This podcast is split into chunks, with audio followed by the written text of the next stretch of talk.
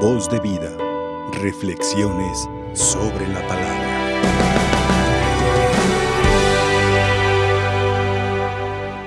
En la riquísima liturgia que la iglesia ofrece al pueblo santo de Dios para la reflexión, para el crecimiento espiritual y el llamado a servir a los demás y de esta manera santificarnos, solamente pone eh, en la primera lectura dos días al libro de Nehemías, el día de ayer y el día de hoy. Algo breve pero muy sustancial. ¿Dónde ubicamos este libro? Este breve libro de la Sagrada Escritura dentro del Antiguo Testamento está históricamente en el momento en que los eh, judíos, la tribu de Judá, el reino del sur, regresan a Jerusalén y a la tierra santa, porque habían sido deportados por los babilonios, pero a su vez, después de un tiempo, de varias décadas, los persas con su rey Ciro vencen a los babilonios. Y como un signo de que los persas tienen dominio sobre los babilonios, hacen un decreto, el rey Ciro hace un decreto donde los pueblos cautivos son liberados. Y entonces a través de este rey Ciro, un rey pagano, Dios da la libertad a los israelitas, o más bien judíos, que regresan a su tierra contentos, pero encuentran una tierra desolada. El día de ayer, si ustedes recuerdan, escuchamos uno de los dos personajes, el autor de este libro, o bueno, a quien se le pone como autoría el libro de Nehemías, eh, que precisamente era el copero del rey de Persia. ¿Qué significa ser el copero mayor? Pues ser una persona de mucha confianza para el rey, porque al rey lo podían envenenar a través de la bebida.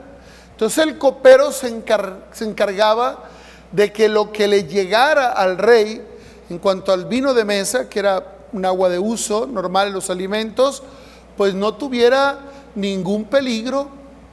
Eso implicaba que era de todas las confianzas del rey y por lo tanto de gran privilegio. Un copero gozaba de riqueza, de favores del rey. O sea, era una persona que su trabajo le generaba muchísimos beneficios.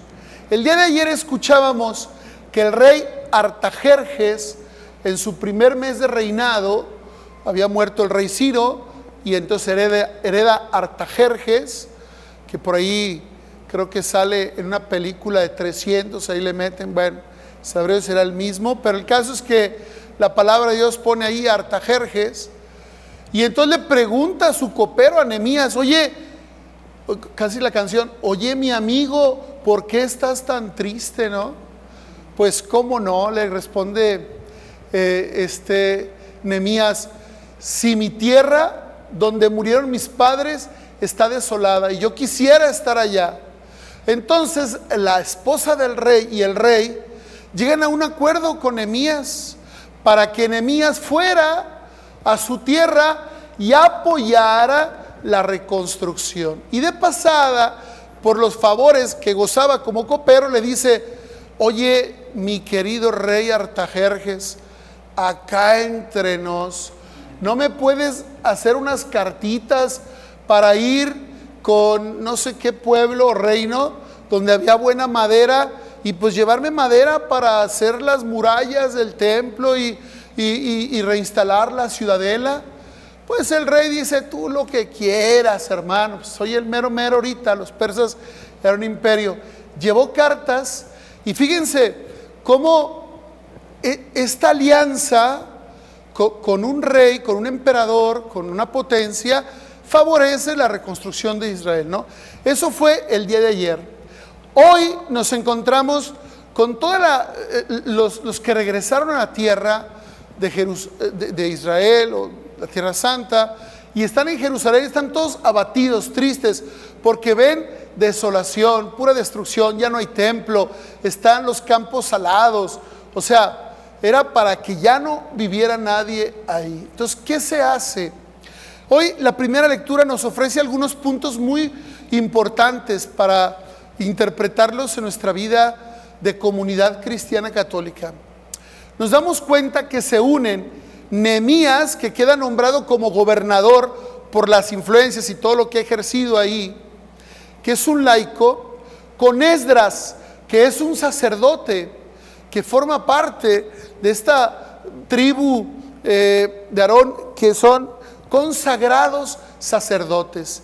Y vemos cómo se une el sacerdote y el laico, el gobernador, para formar equipo y sacar adelante al, a, la nación, al pueblo y a la ciudad. O sea, a veces en nuestra vida creemos que el Padre es el único que debe decidir y que debe tomar en cuenta lo que se necesita en una comunidad y no es así. Los laicos, como bautizados como hijos de Dios, con su sacerdocio común, también forman una parte importantísima, podemos decir, a la par del sacerdote, cada quien en sus funciones. No quiero con esto restar eh, el papel del sacerdote, pero sí que los sacerdotes entendamos que nosotros no solo eh, nos vamos a, regir sin tener en cuenta al laico que también vive una realidad y que también aporta muchísimo. Los sacerdotes estamos muy agradecidos en cada parroquia porque encontramos agentes dispuestos aquí mismo. Uno puede decir, pues es que el Padre es el que da la misa en María Visión. Sí, pero hay todo un equipo de técnicos, de ministerios del canto, de el acolitado, de preparar la capilla, de llamar, de estar al tanto de que todo salga como Dios quiere. O sea, somos un gran equipo, así, así debe trabajar la iglesia como hoy nos presenta este libro con Esdras y Nehemías, un laico y un sacerdote unidos en el trabajo del Señor. El Señor quiere que vivamos pues en esta armonía, en este, mm, este equipo, pero siempre haciendo la voluntad de Dios, no haciendo ni los caprichos del cura, que a lo mejor a veces no van conforme al proyecto de Dios. Hoy la iglesia, por ejemplo, de Guadalajara nos está invitando a unirnos a una misión de la misericordia y habrá algún padre que no le parezca y que diga, pues a mí, a mí no, me, no me dice nada eso. Pues discúlpame que no te diga nada, pero estamos en obediencia al, obispo y el obispo, cardenal eh, José Francisco Robles, pues nos está mandando esto. Entonces yo tengo que sumarme no a mi capricho, no a mi comodidad, no a si me gusta o no me gusta, no a si trabajo yo o no trabajo en esto, es lo que me está pidiendo, pero unido con mis agentes y con la comunidad parroquial. Ser una iglesia en salida, que también dice pues el Papa Francisco, ¿no? Esto hay que entenderlo de esta forma, repito, haciendo la voluntad de Dios. No es una actitud de a ver qué se me ocurre, de que vamos a trabajar juntos, pero para pasarla bien, para viajar y disfrutar. Es para servirle al Señor. Y claro que dentro del servicio hay convivencia, hay armonía, hay, amistad, o sea, hay valores también humanos importantísimos, pero también dentro de un servicio, dentro de un trabajo. Bueno, de esto me brinco al, al envío misionero de nuestro Señor Jesucristo que realiza. Si ustedes recuerdan, hace dos días escuchamos en el capítulo 9 de San Lucas, versículos 51 al 56, que Jesús toma la firme determinación de emprender su viaje a Jerusalén. ¿A qué va Jesús a Jerusalén? A morir por nosotros, a salvarnos. Entonces, ya Cristo en esta parte eh, ha dejado otras eh, prioridades como era pues hacer algunos signos de milagros, de curaciones, para que se le diera crédito a su palabra y estar predicando. Y ahora todo está centrado a la salvación, a, cumplir ya esta parte, a la que vino nuestro Señor y se encarnó. Ser la víctima perfecta para el sacrificio que redimirá la humanidad. Y ese, eso es lo que tiene Jesús en su mente. Entonces, eh, escuchamos que en, ese recorrido hace dos días no fue recibido en Samaria y Santiago y Juan se enojaron, ¿verdad? Con odio jarocho, no sé los jarochos qué tan corajudos serán, pero yo había escuchado esa frase, los odio con odio jarocho. Era un ratón por allá, Crispín, bueno, de hace muchísimo. Eh, este, y Jesús en lugar de engancharse con esa problemática, reprende a Santiago y a Juan. ¿Por qué? Porque eso va a entregarse a los enemigos, a, lo que a los que lo van a humillar, lo van a torturar, se van a burlar, lo van a traicionar. Y Jesús nos enseña la docilidad del Cordero sin mancha. Y eso debemos aprender, hermanos. A veces fácilmente nos involucramos en problemas y, ah, qué, qué, qué orgullositos somos, ¿verdad? Para, para dejar pasar y, seguir tratando. Uy, nos dejamos de hablar y todo. Bueno, eso fue hace dos días. Ayer Jesús eh, tiene una serie de encuentros con algunas personas que él invita o que ellos dicen, quiero seguirte, pero primero, ¿no? Y Jesús dice, no, es que si, si vas a seguirme es dar la vida como lo voy a hacer yo en Jerusalén, es cargar tu cruz, es tomar decisión, no decir, Señor, pues sí me gusta la forma en que hablas, me, este, me maravilla tus milagros, pero yo no, le, yo no me comprometo tanto. Así no es. El católico o es seguidor de Dios o simplemente no es un católico. Ya no podemos ser católicos de nombre, nominales. Tenemos que vivir la práctica y ser una prioridad. Y esto nos lleva al día de hoy, en esta misión, esta misión, en este envío. Jesús está caminando, pero por delante envía 72 discípulos para dar este anuncio. Jesús en este envío nos habla de los peligros que hay, nos habla de los cuidados que debemos tener y de las fortalezas con las que contamos. Uno de los peligros que dice, bueno, Jesús primero pide oración, ¿verdad? Eh, es grande la mies, poco los obreros, rueguen al dueño que envíe operarios. Y aquí estamos nosotros para trabajarle, ¿no? Desde nuestro ser laico, desde nuestro estado casados, viudos, solteros, separados. Hay que aportar como sea a, la gran misión del Señor, ¿no? Este, el trabajo que ejerzas, bueno, este, hasta el sueño que le ofrece ahorita en misa a Dios, también hay que ofrecerle al Señor. Bueno, pues ser, operarios en la mies del Señor. Y el primer peligro, dice Cristo, los envío como corderos en medio de lobos.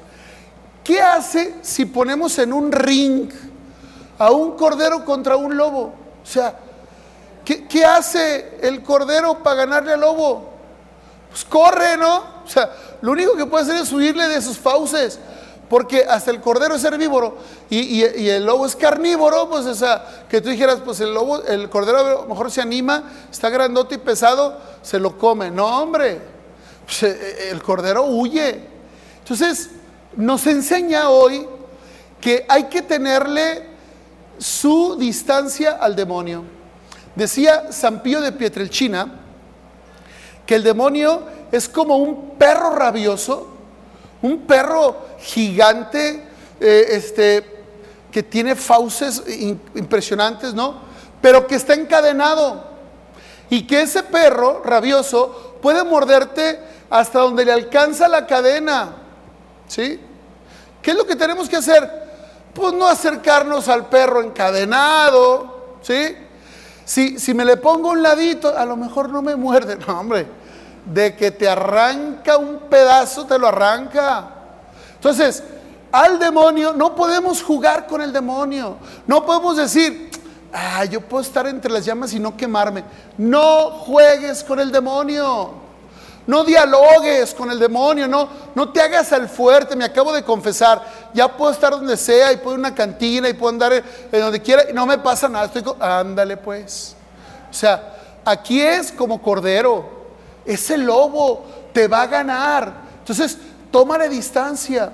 ¿Y cuál es la mejor manera de, que no te alcance el demonio? Pues ándate en las cosas de Dios. Reza tu rosario diario. Este, vive en la gracia, haz obras de caridad. Ahí no le alcanza la cadena del perro rabioso. Ah, pero si dices, es que voy a descansar, es que me está coqueteando fulana, yo soy casado, pero pues no está tan fea y, ay, ay, ay, a lo mejor, ah, no pasa nada. ¿Cómo no pasa nada? ¿Sí? O que voy con estos amigos y los amigos son unos malandrones. Por favor, ¿no? O sea, donde no te alcance el perro con, su cadena, ¿no? La cadena tiene un límite. Y ahí es donde tenemos que cuidar esas fronteras. Nos ponemos en el tentadero, nos ponemos a jugar con el perrito. Ay, mi mocos, no, o sea, ahí cuidarnos. Entonces dice ahí, eh, hay que ser previsores, hay que cuidarnos, porque somos como corderos en medio de lobos. Es un peligro, ¿sí? Otro, otro peligro dice que no tengamos apegos a veces yo me motivo y voy a una misión, pero luego ya me estoy enganchando con ciertos beneficios que tiene la misión, como te reciben con cariño, y luego ya empiezan a aferrarte más a una familia o a, que te empiezan a dar cosas, y entonces tienes esos apegos al poder, a la imagen, a lo material o al afecto eh, eh, de más de, un, de alguna persona, y lo que pudo haber sido una obra muy bonita, por esos apegos echamos a perder la misión de Dios. ¿Sí? Hay personas, sacerdotes, agentes, misioneros, que empezamos con un gran entusiasmo, con un gran deseo de servir, y por los apegos, la cosa este, no termina bien. Entonces, eh, por eso a veces a los sacerdotes nos van cambiando, duele mucho el cambio, pero a veces esto nos ayuda a no tener el apego y a seguir sirviendo, como eh, por ahí este, lo recomienda el Señor, que dice, eh, no lleven dinero, morral, sandales, no se detengan a saludar a nadie por el camino. Cuidado con esos apegos que son peligrosos y que pueden deformar la misión, ¿no? ¿Y, y qué cuidados debemos tener ante estos peligros? Bueno, pues procurar eh, estos lugares donde los reciban bien, donde este, haya gente amante de la paz. Bueno, también eh, eh, tenemos fortalezas, la fortaleza de la divina providencia. Cristo los, manda sin dinero, sin cosas extra y no les falta. De hecho, regresaron muy contentos y no les faltó donde dormir, no les faltó que comer, que beber. O sea, son eh, ventajas que Dios da. Y por último, dentro de estas instrucciones es que, este, que nos concede el poder de curar enfermos y de transmitir el anuncio del reino. No es que seamos eh, personas que tengamos el don de liberación como, como el minero Tardif, ¿no? que era un padre, algunos les concederá, pero sí hay muchas enfermedades que tienen que ver con un estilo de vida eh, vacío, superficial. Y nosotros tenemos esa posibilidad. Y, eso es lo que yo quiero insistir al final. Hermanos, la vida cristiana, seguir a Cristo Jesús, conlleva, implica este, el que yo tenga ah, un estilo de vida un estilo de vida que le da brillo, dicen los cursillistas, que te pone de colores, porque vives en gracia, porque vives con Dios. No es decir, es que la religión para mí es un, complemento de mi vida, porque pues yo necesito el trabajo, necesito eh, el descanso y todo, y, la religión pues es para los domingos. No, la religión que Dios nos la regala debe ser como el, tronco unido a la raíz, que es Dios nuestro Señor, y que le da sentido a todo lo demás. Entonces, en esa medida, estamos llamados a curar enfermedades que trae el mundo por lo, por lo material, por eh, este, el abuso de los instintos, de los placeres, los desórdenes, eh, las depresiones, los problemas que hay muchas veces entre familia. Estamos llamados a curar eso el, dar un consejo, oye, reconcíliate con tu familiar, yo sé que hubo daño y dolor, pero es más doloroso lo que estás cargando ahorita que, que, animarte a ser humilde y reconciliarte, ¿no? O sea, esto es importantísimo y lo podemos hacer nosotros con la ayuda de Dios, primero viviéndolo y segundo transmitiéndolo. Pues sigamos trabajando este llamado a la misión, a la evangelización. Estamos celebrando hoy a Santa Faustina Kowalska.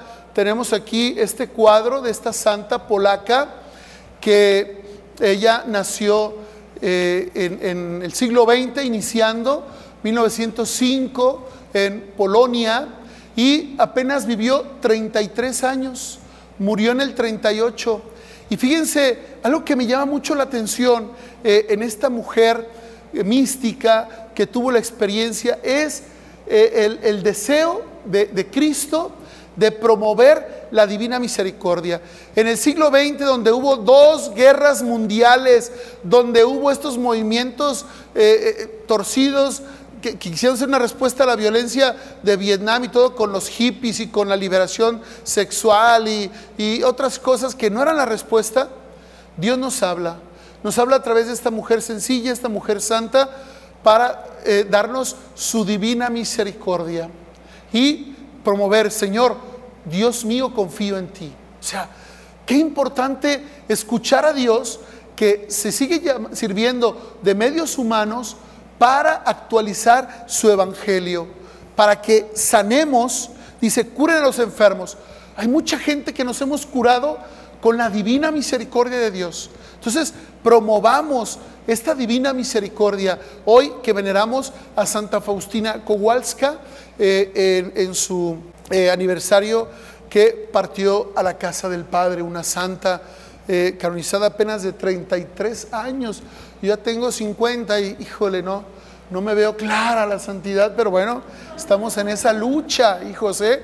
Ojalá nos caiga antes de, que Dios nos llame. Pero es eso, es ese trabajo y es este camino que Dios nos concede a través de su palabra, siempre, siempre tan maravillosa. Voz de vida, reflexiones sobre la palabra.